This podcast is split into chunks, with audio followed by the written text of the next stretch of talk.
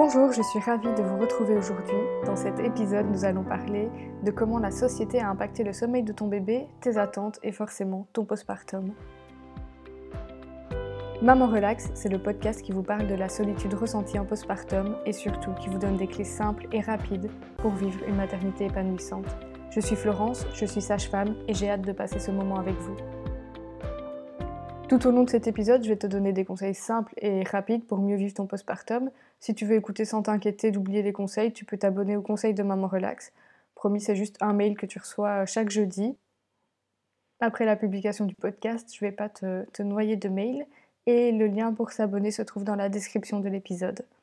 Juste avant de commencer, je veux te parler d'un projet que j'ai en tête. Je prépare une série d'épisodes avec des témoignages donc si tu as vécu des changements profonds liés au postpartum, si ça a changé ta vision des choses, si tu es sorti du postpartum et qu'avec le recul, tu vois ce que ça t'a apporté et que tu as envie de le partager avec d'autres femmes, tu peux me contacter sur mon Instagram, c'est maman relax. Donc c'est maman, un petit tiré vers le bas et puis relax.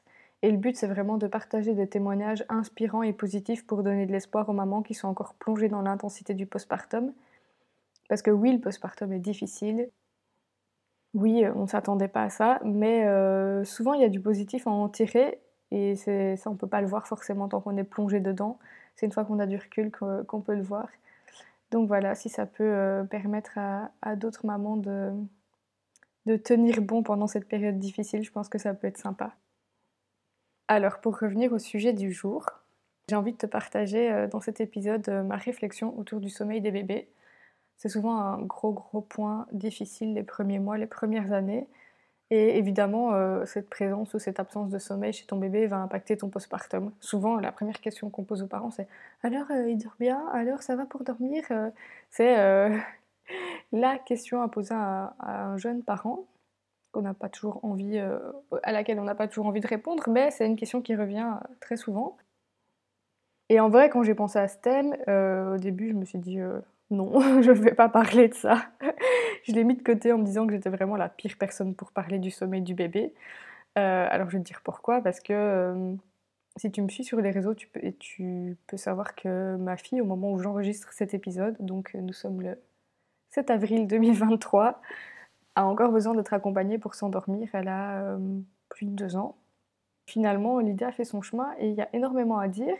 Et euh, le fait finalement que ma fille s'endorme en étant accompagnée, ça ne me pose pas de problème. Et tu vas voir pourquoi. Donc évidemment, je ne suis pas une, vendeuse de sommeil, hein, je te préviens, euh, je ne vais pas te donner une recette magique pour que ton bébé dorme. Ce que j'ai envie de faire, c'est vraiment t'aider à faire la paix avec le sommeil de ton bébé, te permettre de faire la paix avec toi-même si tu te sens hors norme dans ton entourage par rapport à la façon dont tu accompagnes ton enfant.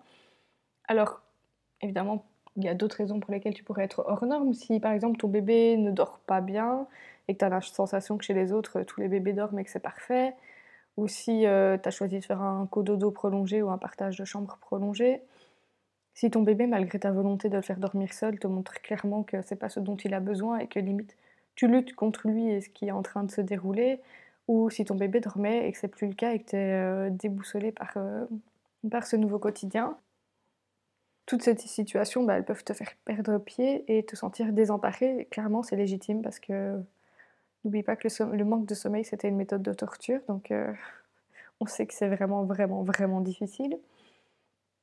Et donc, si tu es dans cette situation, si tu connais des gens qui y suivent, qui y sont, pardon, comment est-ce que tu peux faire la paix avec ça ou mieux comprendre ce qui se passe? Alors, pour commencer, les attentes concernant le sommeil sont vraiment culturelles. Depuis le début des années 50, dans nos pays, on considère que le bébé doit dormir seul dans sa chambre. Il y a une étude qui a été faite au Royaume-Uni en 1950 qui montre que sur 170 bébés de 3 mois, 70% d'entre eux dorment correctement la nuit entre minuit et 5 heures. Si tu veux, je te refais la phrase en version euh, français de France, pas français de Belgique. Donc il y a une étude au Royaume-Uni euh, qui date de 1950 qui montre que sur 170 bébés euh, qui ont 3 mois, 70% d'entre eux dorment correctement entre minuit et 5 heures du matin. Donc dorment correctement, c'est-à-dire euh, qu'ils sont seuls dans leur chambre sans, déranger les parents. Hein. Peut-être qu'ils sont éveillés, peut-être qu'ils babillent, peut-être qu'ils attendent, peut-être qu'ils pleurent et que les parents euh, dorment à point fermé. Ouais, ça, j'étais pas présente pendant cette étude, je n'étais pas née. Mais donc je trouve ça assez léger comme étude pour affirmer que finalement euh, les bébés sont capables de dormir seuls et que c'est la norme. Surtout que par la suite, dans cette même étude avec ces mêmes bébés, on voit que plus tard, ils ont commencé à se réveiller et avoir un sommeil qui était moins bon du point de vue de leurs parents. Parce que c'est toujours, finalement, qu'est-ce qui est bien ou pas, positif ou négatif, c'est selon notre norme à nous. Et donc voilà, si on regarde au niveau mondial, par exemple dans les pays nordiques, en Orient, en Afrique, les bébés, la majorité, dorment avec leurs parents. Et on se rend compte déjà là, rien qu'avec cette étude, que nos normes sont vraiment euh, très petites, enfin, ont été euh, créées suite à des études à basse échelle. On ne prend pas l'ensemble de la population mondiale, on ne prend pas l'ensemble des bébés, c'est des études qui ont été faites il y a longtemps. Et après, euh, après des petites études comme ça, on nous sort Ah oui, tous les bébés dorment bien, ils doivent être dans leur chambre et c'est comme ça. Et donc on a mis une pression de dingue aux parents pour que leur bébé dorme. Il y a une étude qui a été réalisée aussi en 2016 dans les pays asiatiques qui montre que plus de 70% des enfants, par exemple en Inde, en Indonésie, dorment dans la chambre des parents et aussi parfois dans le lit avec euh, leurs parents, avec soit un, des parents ou avec les deux parents. Donc euh, vraiment les recherches sur le taux de partage de lit euh, dans les pays d'Afrique sont vraiment inégales parce que il n'y a pas énormément de recherches, mais lorsqu'elles existent, elles suggèrent que cette pratique est quasi universelle. Donc la majorité des gens fonctionnent comme ça. Ce qu'il faut aussi nous attendre, c'est que les études réalisées sur le sommeil des bébés sont faites uniquement sur les bébés occidentaux, et on laisse toute une partie de la population de côté, et on dit tous les bébés dorment dans leur chambre. Alors tu me diras, on a des habitudes culturelles qui sont différentes, on a des façons de vivre qui sont différentes. Je suis d'accord, mais euh, la biologie d'un bébé, le développement d'un bébé, il est le même partout dans le monde. Donc vraiment, ce qui m'interpelle, c'est que la biologie des bébés, elle n'a pas changé de façon euh, spectaculaire au cours des dernières centaines ou milliers d'années. Notre culture, elle, elle a radicalement changé. Les attentes qu'on a à l'égard de nos bébés, elles ont changé. Et les parents, ils ont aussi énormément changé ces dernières euh, décennies. Donc on attend d'un enfant qui dorme, du parent qui soit parfait, qui soit reposé, à l'attaque sur tous les fronts, sur le boulot, la parentalité, euh, la gestion du quotidien. Et il y a un moment où euh, tous ces besoins et toutes ces attentes se rencontrent pas, quoi. C'est là que ça questionne de se dire que avant, avant même que ton bébé soit né, on te met la pression pour qu'il dorme bien. C'est-à-dire, euh, quand je dis dorme bien, c'est selon euh, les normes sociétales, c'est-à-dire seul dans sa chambre. alors que finalement, si tu regardes, la majorité des bébés du monde dorment avec leurs parents ou dans la même chambre que leurs parents. Là, tu es noyé de recommandations pour que ton enfant dorme seul alors qu'il n'est pas encore né. Donc on attend d'un enfant immature qui dorme seul dans sa chambre. Et là-dedans, où sont les besoins du bébé? Et euh, je comprends totalement, le, parent, il a besoin de se reposer. Mais à quel moment on se demande ce dont l'enfant a besoin quelque part? Et donc on nous a fait croire finalement que la norme au fil des années, c'était qu'un bébé dorme seul. Alors que quand on regarde un peu les dernières études, euh, l'évolution des choses, c'est vraiment euh, récent, c'est lié à l'évolution de la société ces dernières années. Comme je disais, la, société a évolué très très rapidement ces dernières années, mais nos corps et nos besoins fondamentaux sont restés les mêmes. C'est comme si tu mettais une voiture de course des années 60 sur le départ euh, d'une course de Formule 1 en 2023 et que tu lui demandais d'être performante et compétitive. C'est impossible. Évidemment, la voiture finira dernière. Son pilote sera déçu parce que les attentes qu'il a correspondent pas aux capacités de la voiture. Et finalement, c'est la même chose avec ton bébé. Si tu attends lui qui dorme seul rapidement, tu risques d'être continuellement déçu et frustré parce qu'il n'en a pas les, capacités. Et tu c'est comme si tu lui demandais d'être une voiture de course de 2023 alors que qu'il est des années 60, on va dire. Donc oui, je viens de comparer ton bébé à une voiture de course. Alors si tu fais partie des privilégiés, des chanceux qui a un bébé euh, qui a un super sommeil, tant mieux pour toi et c'est tout ce que je te souhaite. Hein. Mais euh, même si tu es dans ce cas-là, peut-être que tout ce que je suis en train de t'expliquer va te permettre de mieux comprendre euh, les enfants de ton entourage qui dorment pas bien et d'être plus compréhensif peut-être euh, vis-à-vis des, des, parents qui vivent ces difficultés. Donc la société joue vraiment un rôle énorme sur cette course au sommeil. Elle exige des femmes de tout gérer, d'allaiter, de materner, d'être maman, infirmière, femme, partenaire sexuel, tout en donnant euh, tout son amour à ce bébé, en le faisant grandir, en lui permettant d'être en sécurité et donc la charge mentale et physique, elle est énorme, elle est intense. Et finalement, quand tu commences peut-être à récupérer un petit peu, ben, il est temps de retourner au travail et hop, on en remet une couche. Puis on n'est plus dans les années 50, élever, éduquer et prendre soin d'un enfant, ça n'a plus forcément de valeur aux yeux de la société. C'est peut-être pas ton envie, clairement. Il y a aussi les conditions économiques qui jouent, le mode de vie actuel, c'est rarement possible dans un couple financièrement. ou alors ça demande énormément de sacrifices qu'il y ait un des deux qui s'arrête de travailler pour s'occuper du bébé. Ou comme je disais avant, simplement c'est pas ton désir de rester à la maison et tu as totalement le droit d'avoir envie de faire autre chose. Tu me diras quel est le lien euh, entre le sommeil euh, de ton enfant et tout ça. Ben, c'est assez clair, c'est comment est-ce que tu peux mener tout ça de front si tu dors pas? Comment tu peux rester performante au travail si tu ne dors pas? Et comment tu peux t'occuper correctement de ton enfant tout en gérant tout ça si tu ne dors pas? Donc tous ces facteurs cumulés mettent une pression de dingue sur les jeunes parents pour que l'enfant dorme parce que c'est juste vital à un moment. Si euh, tu dois gérer tout ça et que tu dors pas en plus, tu t'effondres. Ce que je comprends, euh, c'est vital. Hein. Et donc c'est aussi pour ça qu'il y a tous ces vendeurs de sommeil qui fleurissent et qu'il et y a beaucoup de parents qui se font avoir ou qui, qui sans le savoir ou sans le vouloir, en voulant faire le meilleur pour eux, pour leur famille et pour leur enfant, euh, dérèglent complètement leur enfant. Et comme je te disais précédemment, bah, c'est que ton bébé, quand il a été conçu, il n'a pas été conçu en. C'est pas un ordinateur, on n'a pas pu intégrer toutes ces contraintes de vie. Lui, sa norme biologique n'a pas évolué, ou très peu, donc ça reste un bébé immature qui dépend de ses parents pour vivre. Euh, on est euh, une des seules espèces où euh, on est hyper immature. si tu as un enfant qui naît, un, enfant, un, un, bébé animal qui naît dans la nature et qu'il lui faut un an et demi, deux ans pour maîtriser la marche, il va pas vivre longtemps. Il va se faire manger par les prédateurs. Nous, euh, on est ultra immature et on a besoin d'énormément de temps pour se développer, tant au niveau euh, de la parole que de la marche, que de l'appréhension, euh, que de l'alimentation. C'est exactement la même chose pour le sommeil. Donc on est tolérant sur la marche, il lui faut du temps, il doit apprendre. On est tolérant sur la parole, bah oui, il faut que son cerveau se développe, il lui faut du temps, il doit apprendre. Le sommeil, c'est exactement la même chose, sauf qu'on n'est pas tolérant et qu'on en demande toujours plus aux enfants. Donc en plus vraiment de la nourriture pour manger, le bébé, pour se développer, il a besoin de contact et de nourriture affective quelque part. Et ce contact, il va le chercher 24 heures sur 24. Que ce soit le jour ou la nuit, pour lui, ça change rien. C'est un besoin vital qui a besoin d'être comblé.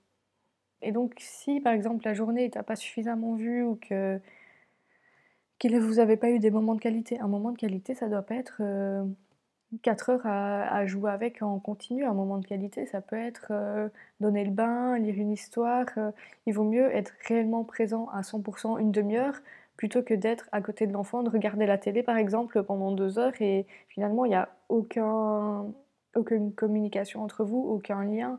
Et toi, tu auras peut-être l'impression que tu as passé du temps avec ton enfant, mais non, tu étais juste en parallèle à côté de lui. Il n'y avait pas d'interaction entre vous, donc ça, c'est pas du temps de qualité. Et ce que je te disais, c'est que si ton bébé n'a pas eu suffisamment de temps de qualité avec toi, il risque très bien de se réveiller la nuit pour combler ce manque et passer du temps de qualité avec toi. Sauf que toi, à 3h du matin, t'as clairement pas envie de passer du temps de qualité avec ton enfant. il t'es pas disposé à ça, mais euh, ça peut être une piste aussi pour, euh, pour essayer d'améliorer euh, le sommeil de tout le monde. Alors, comme je te disais, c'est un besoin vital qui doit être comblé. Tu peux dire que j'exagère peut-être en parlant de besoin vital, mais vraiment pas du tout. Parce que pendant les périodes de guerre, dans les, pouponnières, elles étaient surchargées et euh, forcément, le personnel faisait ce qu'il pouvait. Les enfants étaient uniquement nourris, échangés, mais il n'y avait pas d'interaction, il n'y avait pas de jeu, il n'y avait pas de câlin. Et on a constaté que ces enfants, malgré la nourriture qu'ils recevaient, ils plongeaient dans la dépression et certains finissaient par se laisser mourir. Et c'est là que on voit vraiment que la nourriture affective, que l'amour, que le temps que tu passes avec un enfant est primordial pour son développement et pour son bien-être. Donc actuellement dans les hôpitaux, ce syndrome il a été étudié et il est appelé l'hospitalisme. C'est si tu as envie d'en savoir plus, tu peux aller voir. Et c'est suite à la découverte de ce syndrome que le lien mère-enfant est devenu primordial et qu'on a vraiment tout fait pour pas séparer un enfant de ses parents. Là, on a compris que un enfant qui est séparé de ses parents ou qui manque d'amour ou de contact physique, euh, d'attention, il va plonger en profonde dépression et il est capable de se laisser mourir. Et donc, la priorité, c'est de maintenir ce lien et cet amour à tout prix. Dans ce syndrome, il y a trois stades. Le premier, c'est après un mois de séparation, plus ou moins, l'enfant pleure énormément, il recherche le contact physique. Si ça n'arrive pas, le deuxième mois, il va mal dormir, il va commencer à perdre du poids, sa croissance va se ralentir. Et à partir du troisième mois, l'enfant, pareil, indifférent, comme euh, anesthésié à ce qui l'entoure et aux personnes comme à son environnement. Et euh, le, y a le plus grand risque que ce syndrome se développe, c'est euh, si l'enfant est en carence affective entre ses 6 mois et ses 15 mois. C'est une période vraiment charnière, avec l'angoisse de séparation et tout ce qui tourne autour. Et c'est une grosse période de développement aussi pour l'enfant. Et donc, une fois que l'enfant paraît indifférent à ce qui l'entoure et aux personnes qui sont près de lui, c'est qu'il est en dépression, qu'il est en train de plonger. Et le risque de mort arrive aussi dans, ce, troisième stade. Dans notre pays, évidemment, on fait tout pour empêcher cette situation, mais malheureusement, ça arrive encore dans beaucoup de pays du monde qui ne sont pas sensibilisés aux liens d'attachement ou simplement qui n'ont pas les moyens de faire autrement. Donc on le voit particulièrement dans les pays en guerre, dans les orphelinats et dans les pouponnières. Quand je t'explique là les trois stades et tout, ça peut paraître euh, complètement euh, impossible voilà, en Belgique ou en France. Et encore, ça arrive parce qu'il y, a des bébés qui sont, euh, qui sont abandonnés tous les jours, qui sont hospitalisés. Alors là, les infirmières font tout ce qu'elles peuvent pour, pour créer du lien et s'occuper et donner de l'amour à ces enfants. Mais mais euh, ça arrive euh, tous les jours que des, parents, des enfants soient séparés de leurs parents de façon brutale. Et donc oui, ça arrive dans nos pays et ça arrive malheureusement évidemment plus euh, dans des pays qui ne sont pas sensibilisés simplement. Je pense même pas forcément que c'est lié au développement, c'est vraiment censé lié à la manière de travailler et la vision aussi qu'on a des enfants. si on considère que l'enfant c'est euh, une chose et qu'elle doit suivre ce que l'adulte dit ou est-ce qu'on considère l'enfant réellement et qu'on tient compte de lui, c'est déjà complètement différent. Donc évidemment, il y a un retour en arrière qui est possible si l'enfant reçoit de l'amour, mais malgré tout, il y a des conséquences qui seront irréversibles sur son développement. On il peut y avoir des conséquences euh, au niveau ben, vraiment comme un, un, traumatisme, pas comme, c'est un traumatisme profond, et donc qui va impacter ses relations par la suite et qui va demander vraiment un long cheminement et un long traitement pour aller mieux. On a constaté aussi que des enfants qui avaient vécu des grosses, grosses carences affectives avaient un développement cérébral qui était perturbé et un QI qui était inférieur. voilà, malgré, euh, malgré un rattrapage par la suite, plusieurs années après, ces mêmes enfants ont été étudiés et on voit que ça a encore un impact sur eux, sur leur développement. Donc évidemment, on est loin de ça avec le sommeil de ton bébé. Hein. C'est juste pour que tu perçoives à quel point ce besoin de contact est fondamental pour lui et est impérieux. Quoi. On peut aussi voir que le sommeil séparé, quelque part, c'est un luxe. Dans beaucoup de pays, avoir plusieurs chambres, c'est pas possible. Les parents, euh, les familles n'ont pas les moyens d'avoir euh, des maisons qui, soient suffisamment grandes pour que chaque enfant ait sa chambre. Et donc, les enfants et les parents partagent le sommeil pour des raisons économiques. Un autre aspect dans nos pays qui participe au fait que l'enfant doit avoir sa chambre, c'est la vision parentale euh, du couple L'enfant doit aller dans sa chambre au plus vite pour que le couple puisse reprendre une activité sexuelle. La femme doit être opérationnelle le plus vite possible pour satisfaire son mari. C'est la vision patriarcale du truc, hein. c'est pas du tout ma, pensée euh, ni ma vision des choses. Mais je te dis euh, ce qui est derrière tout ça et euh, qui est un peu occulté finalement, qu'on perpétue parfois sans s'en rendre compte. Et parce que c'est vraiment une des questions qui revient le plus souvent quand une famille pratique le cododo long. les gens qui lui disent Ah oui et au niveau relation sexuelle, ça va bah, Du coup, vous faites plus trop l'amour ben, En fait, déjà, c'est très particulier de se mêler de la sexualité d'un couple. Est-ce que tu oserais dire ça à, quelqu'un d'autre? Et ensuite, bah, évidemment, il n'y a pas que la chambre et la nuit pour avoir des relations sexuelles, parce que sinon, tous les couples qui pratiquent le cododo long n'auraient qu'un seul enfant et seraient abstinents. Je pense pas que ce soit le cas. Mais encore une fois, ça regarde les familles et pas, pas l'extérieur. Alors, bon, maintenant qu'on a listé toutes les bizarreries, les particularités et des fois les choses qui sont un peu plus difficiles avec l'hospitalisme, pourquoi est-ce que le cododo est bénéfique pour le bébé mais aussi pour la mère? Alors évidemment, le bébé il aura un meilleur sommeil en étant proche de ses parents.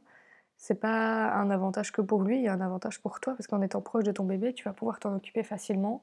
Tu vas pouvoir voir s'il va bien, si euh, il fait un bruit bizarre pendant la nuit, que par exemple, on sait jamais, il est malade, il vomit, il s'étouffe, tu l'entends directement quand il est à côté de toi. T'as un sommeil qui est euh, différent quand ton enfant est proche de toi et t'es plus attentive au bruit qu'il fait. Il y a des fois des vidéos qui sont enregistrées, on voit des, mamans qui dorment en dos avec un bébé et pendant qu'elles dorment, si le bébé a bougé par exemple, on voit que je pense qu'elles sont en demi-sommeil, elles se réveillent un petit peu, mais elles se rendorment directement. On voit qu'elles bougent les couvertures, qu'elles remettent bébé, qu'elles le mettent bien, qu'elles allaitent, qu'elles se retournent, qu'elles font ce qu'elles ont à faire, que finalement quand tu vois la vidéo sur, euh, sur toute une nuit, la maman est active pendant la nuit, hein, même si elle se repose et qu'elle dort, mais il y a vraiment une attention particulière et un lien euh, particulier qui se crée la nuit où instinctivement euh, tu t'occupes de ton bébé sans même t'en rendre compte. Et donc ça permet aussi quelque part de, de combler le manque affectif que tu peux avoir si euh, tu as repris le travail par exemple et que ton bébé te manque. L'avoir proche de toi la nuit, même pour dormir, va remplir ton réservoir affectif et le sien aussi. Donc comme je te disais tantôt, je te rappelle que le cerveau de l'enfant il est immature et qu'il est normal et physiologique qu'il se réveille. Un nouveau-né qui dort trop, il va pas s'alimenter suffisamment. Un bébé qui dort trop longtemps et trop profondément va être plus sujet aux apnées du sommeil. Je te parle pour les bébés, vraiment les petits bébés. Hein. Et c'est pas pour t'inquiéter, c'est simplement pour que tu saches pourquoi naturellement ton bébé va se réveiller, se réveiller très régulièrement, avoir un sommeil léger, simplement pour euh, préserver sa respiration, s'alimenter suffisamment, avoir de l'énergie pour continuer à s'alimenter et grandir correctement. Évidemment, je te parle d'un bébé qui est en bonne santé hors pathologie. Hein. Un bébé qui est douloureux et qui dort pas va évidemment avoir besoin d'être soigné et d'être accompagné pour lui permettre de se sentir mieux petit à petit et de dormir mieux. Donc on parle des pathologies, là il y a des facteurs qui vont impacter et perturber le sommeil de ton enfant qui ne sont pas pathologiques, hein, je te rassure. Donc tu vas avoir les poussées dentaires, les évolutions motrices, l'acquisition du langage. Toutes les grandes périodes de développement sont souvent euh, précédées d'un sommeil perturbé. Et là tu te rends pas compte, ton, enfant il dort pas bien, c'est compliqué, ça va pas et tout. Et puis une semaine ou deux après, boum, il se met à quatre pattes, ou bam, il se met debout, il essaye, ou il commence à parler. Et donc Souvent, une période difficile précède euh, un grand bond au niveau du développement. Donc, ça peut, des fois, ça aide à tenir de se dire bon, là, c'est la galère, qu'est-ce qui va arriver? J'observe mon enfant et là, ah, je me rends compte qu'il sait faire ça ou qu'il a évolué à tel niveau et que c'était pas le cas avant, par exemple. Il y a la fameuse angoisse de séparation hein, qui commence entre 4 et 8 mois et qui dure jusqu'aux 3, qui dure jusqu'aux 3 ans de l'enfant. Souvent, dans la tête des parents, c'est la première année de vie, mais non, ça dure jusqu'aux 3 ans de l'enfant. C'est par phase, c'est par pic. Mais ça joue énormément aussi sur le sommeil. Tu peux avoir un enfant qui dormait, euh, qui a un an et demi, qui dormait bien dans sa chambre et du jour au lendemain euh, qui est euh, collé avec maman ou avec papa et qui, qui n'arrive plus à s'endormir seul, qui a besoin d'être accompagné, qui a besoin d'une présence. Ça peut t'inquiéter et des fois c'est simplement l'angoisse de séparation ou même la nuit il a besoin d'une présence pour traverser cette période et qu'une fois que cette période sera traversée, qu'il aura été rassuré, il retombera dans son cycle de sommeil habituel ou normal. Les émotions intenses aussi jouent sur le sommeil qui va suivre. Donc si tu as une journée très intense, euh, que ça peut être très positif, hein, genre une journée de découverte, une sortie exceptionnelle, euh, même tu vas voir euh, ta famille que tu vois pas très souvent, l'enfant est super content, il est très fatigué, passe une super journée.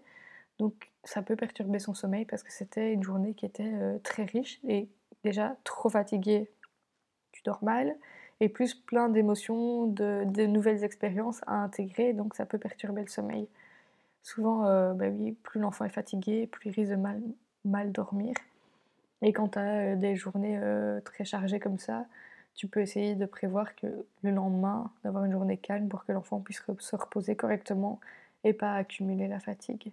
Donc malheureusement, ce besoin de sommeil des parents a donné lieu à des dérives parce que finalement, je pense que tous les vendeurs de sommeil et tout, euh, ils sont pas là pour aider les enfants quelque part, ils sont juste là parce que parce que pour les parents et pour la société, c'est pas possible euh, d'avoir un enfant qui ne dort pas correctement ou pas comme il le voudrait. Et donc euh, il y a eu il y a pas mal de dérives.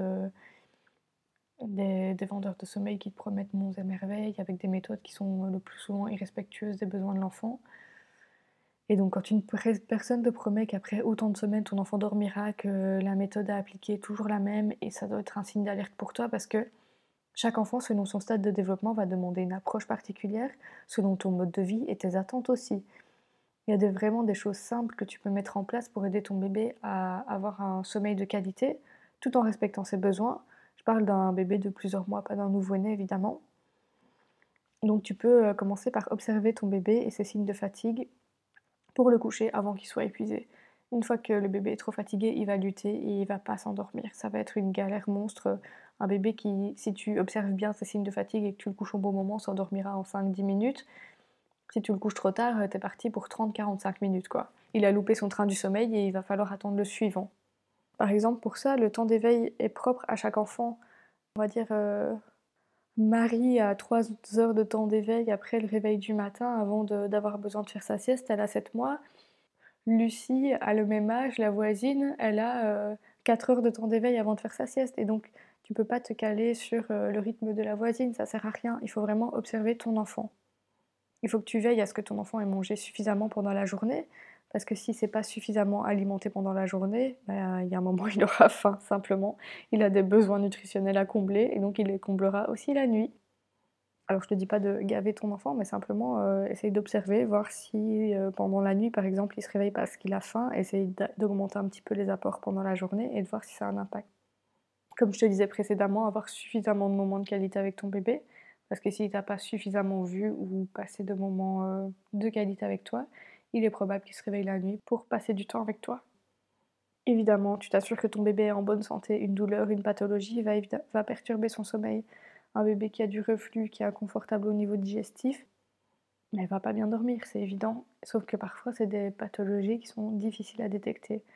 Donc, quand tu as des gros soucis de sommeil ou que, ou que tu t'en sors pas, la première chose à faire, c'est aller voir ton pédiatre pour voir si ton enfant est en bonne santé en espérant que ton pédiatre t'écoute. C'est encore un autre sujet traité dans un précédent épisode. Et évidemment, il faut avoir conscience que ton bébé, va avoir des périodes d'évolution, de poussée dentaire, d'acquisition motrice, d'angoisse de séparation et que tout ça va impacter son sommeil. Donc en étant consciente de toutes ces phases de développement et des comportements à observer, tu seras toujours fatigué, mais tu vivras mieux les réveils nocturnes et tu vas mieux comprendre ton enfant. La fatigue sera toujours là, mais tu arriveras peut-être mieux à t'accompagner toi-même dans ces périodes difficiles, à, euh, à ne pas t'énerver ou à pas en avoir ras-le-bol de tout, parce que tu sais que c'est pour quelques jours, une ou deux semaines, on espère trois semaines, et puis après que ça va passer. Donc malheureusement, la pression euh, liée au sommeil et au manque de sommeil participe euh, au mal-être ressenti par les femmes, les femmes en postpartum. On en demande toujours plus aux mères, on en demande toujours plus aux femmes, on s'étonne, et puis après on s'étonne que il y a 15 à 20 des, jeunes mères qui soient touchées par la dépression du postpartum. C'est énorme. Encore une fois, moi, mon, ressenti et ce que j'observe, c'est que, et ce que les femmes me disent, c'est que notre société n'est pas propice au bien-être des jeunes mères et des bébés. Bêtement, euh, quand tu sors avec ton enfant, euh, tu sais que dans la majorité des lieux, l'enfant dérange, quoi. Si tu vas au restaurant en famille, tu sais que la majorité du temps, euh, tu auras des regards, euh, des regards noirs parce qu'un enfant fait du bruit, joue, vit, quoi. C'est la vie, en fait, un enfant. Je trouve ça triste, mais tellement triste, que la vie dérange à ce point.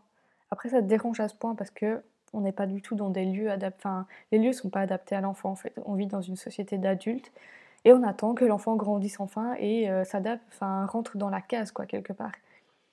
Parce que si dans les lieux que les gens fréquentent, si dans les magasins, tu avais euh, une zone de jeu hors, magasin pour enfants, parce que dans, ça arrive dans plein de magasins pour enfants, tu as des tables, tu as des crayons, tu as de quoi dessiner, tu as quelques jeux, et, et franchement c'est tellement plus cool et plus facile. Et quand tu vas faire les courses pour ton bébé, souvent tu sais que voilà, s'il pleure ou quoi, ça va pas déranger parce qu'on est dans un magasin pour bébés, qu'il y a d'autres enfants qui ont le même type de comportement. Alors que si tu vas dans un magasin pour adultes, tu fais attention, il faut qu'il reste près de toi, il faut pas qu'il crie nanani nanana, et s'il crie trop, euh, tu te chopes des regards noirs. c'est pas une vie quoi. Souvent les parents évitent d'aller par exemple dans un restaurant gastro le soir avec un enfant quoi, parce que tu sais que si ton enfant dérange, euh, ça va poser problème. Enfin, dérange, c'est pas dérange, hein. si ton enfant vit, ça va poser problème. Donc euh, notre société, elle est vraiment, vraiment pas adaptée aux enfants et ça participe au, ressenti, euh, au ressenti des, mères qui disent que bah, se sentent pas bien quoi. Bêtement, euh, quand tu vas faire tes courses, la largeur d'un trottoir. Si tu passes avec une poussette et qu'il y a un petit peu de monde, ou même dans les magasins, il y a des endroits où les poussettes passent pas dans certains rayons, quoi. Et donc, il n'y a vraiment rien qui est pensé pour l'aspect familial, les enfants, alors qu'on compte sur les enfants, sur les jeunes générations pour, euh, pour continuer à faire tourner le monde, à faire rentrer de l'argent dans les caisses, mais que quand ils sont petits, quand ils sont bébés, euh, n'ont pas de valeur et, euh, et surtout, faut pas trop déranger. Quoi. Je trouve ça hallucinant. Bref, je vais m'arrêter là parce que sinon je vais m'énerver toute seule et je vais encore râler. Ce que je te disais, c'est que les, les, les mères ne, se sentent pas bien dans notre société et qu'en France, la deuxième cause de mortalité maternelle, c'est le suicide. Oui, on estime que 60% de ces suicides pourraient être évitables avec une meilleure prise en charge. Et ça, je me dis, c'est quand même, c'est quand même horrible, quoi. Je me souviens avoir découvert ces, chiffres il y a 2-3 ans et j'avais été ultra choquée euh, et j'avais toujours gardé ça en tête. Et c'est aussi pour ça que que je te parle aujourd'hui, que je fais ce podcast parce que je suis, convaincue que avec un meilleur accompagnement des jeunes mères, c'est évitable et qu'un meilleur accompagnement, c'est pas compliqué à mettre en place. Et euh, vraiment, j'espère sincèrement à mon échelle, avec euh, ce podcast et mes accompagnements, permettre aux femmes de se sentir mieux avec elles-mêmes et dans leur maternité. Et souvent, bah, tu te sens seule, tu te sens jugée, tu te replies sur toi, tu as peut-être un, bébé qui a, des, qui a, des, douleurs, des difficultés, ou simplement euh, tu as une pression de malade parce que il faut qu'il dorme, il faut que si, nanana, et tu fais quelle, quelle, diversification? Ah, mais moi, il a commencé à tel âge, ah, il tient ainsi. je sais pas, il y a une pression de fou sur les mères, et donc après, on s'étonne que qu'il y ait beaucoup de femmes qui vivent mal cette maternité ou qui en viennent au suicide, quoi. Si tu connais euh, des femmes que cet épisode peut aider, partage-lui, qu'elle sache qu'elle n'est pas seule et qu'elle peut trouver de l'aide si elle le souhaite. Donc pour en revenir au sommeil, évidemment chacun fait comme il veut, mais euh, parfois euh, la pression de la société est telle que, tu finis par ne plus t'écouter et ne plus écouter ton bébé. Tu as le droit de mettre ton bébé dans sa chambre si c'est ce que tu souhaites, mais tu as aussi le droit de le garder près de toi si c'est ce que tu souhaites. Vraiment, chaque parent est libre d'accompagner son enfant comme il le souhaite et comme il le peut avec les moyens et les ressources dont il dispose. Et euh, quand je te dis ça, il y a aussi le côté où les connaissances que tu as euh, maintenant ne sont pas les mêmes que celles que tu avais quand ton enfant est né, par exemple. Et donc, tu as peut-être mis des choses en place et avec le recul, tu te dis Oh, j'aurais aimé faire autrement et tout, mais c'est ok, tu as fait du mieux que tu pouvais avec tout ton amour et les connaissances que tu avais à ce moment-là. Et ton bébé était différent du bébé que tu as maintenant aussi. Donc, vraiment, pas de culpabilité par rapport à ça. Vraiment, le but ici, c'est de, c'est de te donner des éléments pour mieux comprendre ce que tu vis, pour savoir d'où vient cette horrible pression sur le sommeil, et peut-être trouver des astuces pour mieux le vivre. À aucun moment je veux te juger ou quoi que ce soit, euh, ou juger ce que tu fais ou ce que tu mets en place avec ton enfant. Donc euh, pendant euh, tout cet épisode, on a quand même parlé du cododo, du sommeil partagé, et le, le cododo inclut le partage de chambre et le partage de lit. Donc je préfère quand même te rappeler les règles de sécurité pour le partage de lit. Donc bébé ne doit pas être couché sur ou à côté d'un oreiller. Évidemment, il y a un risque d'étouffement. On l'installe sur le dos dans une gigoteuse s'il accepte, parce qu'il y a des enfants qui n'aiment pas les gigoteuses et donc simplement euh, tu, mets dans un, tu mets un sur-pyjama euh, par-dessus son pyjama et comme ça il n'a pas froid. Il ne doit pas être couvert d'une couette parce que c'est toujours la même chose. La couette risque de bouger pendant la nuit et de l'empêcher de respirer, surtout chez les tout petits. La température de la chambre doit être euh, de 19 degrés maximum. Privilégier, si c'est possible, l'utilisation d'un berceau euh, cododo adapté, donc qui vient se mettre contre le lit, euh, souvent du côté de la maman, parce que le sommeil de la maman avec la grossesse et, par la suite est quand même modifié. Et souvent, si bébé pleure, c'est maman qui va l'entendre et pas papa. Il faut avoir si ton bébé dort dans ton lit, il faut avoir vraiment une literie de qualité, pas de matelas mou parce que si tu as un matelas mou que tu te mets dessus avec ton poids, ça va créer un enfoncement et donc ton bébé risque de glisser, de ne plus savoir respirer, donc risque d'étouffement. Le cododo, ça se pratique dans un lit, mais pas sur un canapé. Et jamais le bébé du côté où, euh, où il y a le vide, où il risque de tomber. Ça paraît hyper évident, mais à la maternité, j'ai déjà vu souvent des papas qui s'endormaient euh, avec bébé qui, ne dormaient pas, entre guillemets, hein, parce que quand tu leur demandes euh, euh, ne dormez pas, monsieur et tout, euh, c'est sûr et tout. Non, non, je dors pas. Et 30 secondes après, tu les entends ronfler parce qu'ils sont épuisés. Donc, euh, des fois, il faut être aussi. il faut être lucide et pas se, surestimer. Il disait ça en toute bonne volonté, bonne foi, hein, il n'y a aucun problème. Mais juste, il y a des moments où tu es épuisé, tu peux pas savoir si tu vas t'endormir ou pas. Donc, dans tous les cas, quand tu t'installes dans un lit avec ton bébé, tu le mets en sécurité. Il faut qu'il n'y ait pas d'espace entre le lit et le mur. Donc pareil, euh, bébé ne doit pas pouvoir euh, glisser euh, ou, se coincer. On évite le cododo après une soirée arrosée. Si tu fumes, pareil. Si tu prends de la drogue, pareil. Des somnifères, pareil. Ou n'importe quel médicament qui va altérer ta vigilance. Le but, c'est que tu dois toujours pouvoir être vigilante et réagir et pas dormir comme une masse et écraser ton bébé. On ne pratique pas le cododo si bébé est grand prématuré ou s'il est malade parce que ben, il y a des risques euh, pour, euh, pour sa santé. On aère la chambre tous les jours pour avoir un air de qualité. On laisse pas les animaux entrer dans la chambre parce que déjà ça met euh, de la poussière, des crasses, etc. Et qu'en plus il y a un risque d'étouffement si l'animal va se coucher près du bébé. Il est déconseillé vraiment de partager le lit avec des frères et sœurs de moins de un an parce qu'ils n'ont pas du tout la conscience de leur mouvement ni la présence éventuelle d'un bébé. Si par exemple tu veux dormir dans la même chambre avec ton bébé de moins de, d'un an, bah, tu mets bébé de un an du côté de papa, enfin bébé d'un an, papa, maman, et puis nouveau bébé. voilà, il faut pas qu'ils puissent être côte à côte, quoi. Ça me paraît assez logique, mais bon. On conseille, comme je te disais souvent, de faire dormir bébé du côté de maman parce qu'elle a un sommeil plus léger et une meilleure attention. Donc malheureusement, la charge est encore sur toi, mais c'est la réalité. Et il est très, fortement déconseillé de faire dormir bébé entre les parents parce qu'il y a un risque d'écrasement et d'étouffement. parce que le parent crée une pente vers lui et donc le bébé risque de rouler. Ou écrasement, bah, tu bouges pendant la nuit et tu gênes la respiration de ton bébé. Donc voilà, c'est les grandes règles de sécurité à respecter qui, pour la majorité, sont du bon sens. Il suffit de réfléchir, risque d'étouffement, écrasement et est-ce qu'on est en capacité de s'occuper de notre bébé?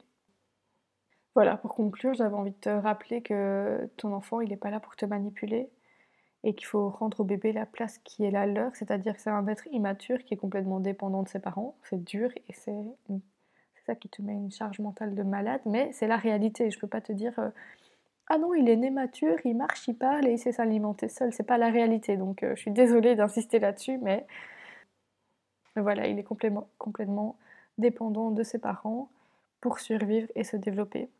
Donc n'oublie pas que cette intensité, elle est vraiment liée à la petite enfance et qu'un jour on en sort. Il y aura une intensité plus différente plus tard quand ils vont grandir, qu'ils claqueront les portes, qu'ils se fâcheront et tout. Mais vraiment, l'intensité au niveau du rythme, du sommeil, de la fatigue, euh, de la pression de la société, elle est vraiment euh, liée surtout à la petite enfance. Et un jour, ben, on en sort. Un jour, ton enfant grandit. Un, jour, ton enfant s'endort seul. Euh, un jour, oui, un jour, ils grandissent. Même si tu n'as pas l'impression que c'est le cas, tu vas voir que ton enfant va grandir, il va s'autonomiser. Et dans quelques mois ou quelques années, tout ça sera un souvenir, bon ou mauvais, risible ou pas. Peut-être que tu auras pris euh, du recul là-dessus. Ou peut-être que ça t'aura tellement marqué que tu ne voudras pas de deuxième, mais ce sera un souvenir, ce sera plus ton quotidien.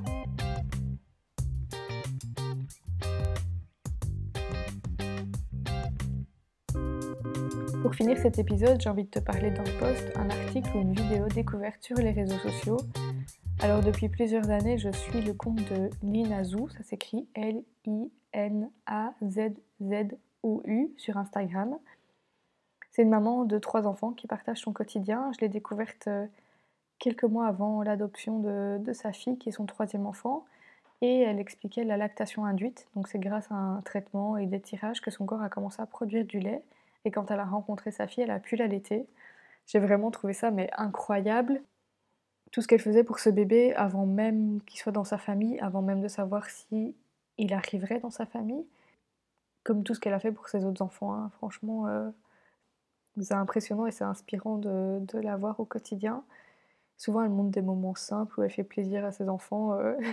des fois, elle dit euh, Moi, j'ai envie de faire kiffer mes enfants. Et finalement, bah, je trouve qu'elle a raison et que ça rappelle, elle rappelle que l'enfance, elle est précieuse. Si on peut leur faire plaisir, pourquoi ne pas le faire? Je te parle dans les limites du raisonnable, mais euh, c'est des petites choses, faire un petit déjeuner au lit, euh, faire, euh, faire une activité tous ensemble, aller se promener, voilà, c'est des, des, choses simples du quotidien, mais qu'on peut faire des fois un petit peu plus souvent pour passer des bons moments tous ensemble.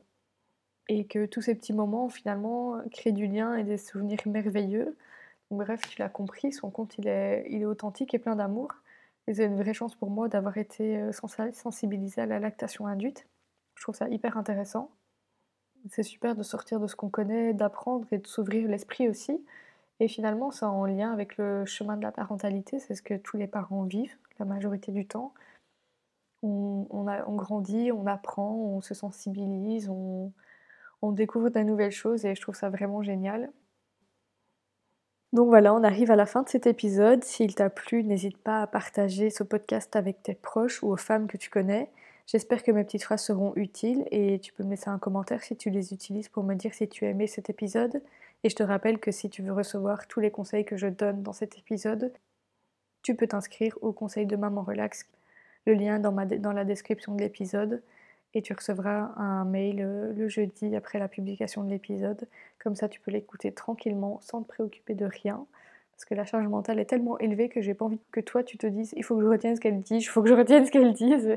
j'ai envie que tu écoutes et que ce soit un moment cool et qu'après, euh, si tu as envie, tu peux recevoir euh, tout par mail. Voilà, c'est là qu'on se quitte. On se retrouve lundi prochain pour un nouvel épisode de Maman Relax. D'ici là, portez-vous bien.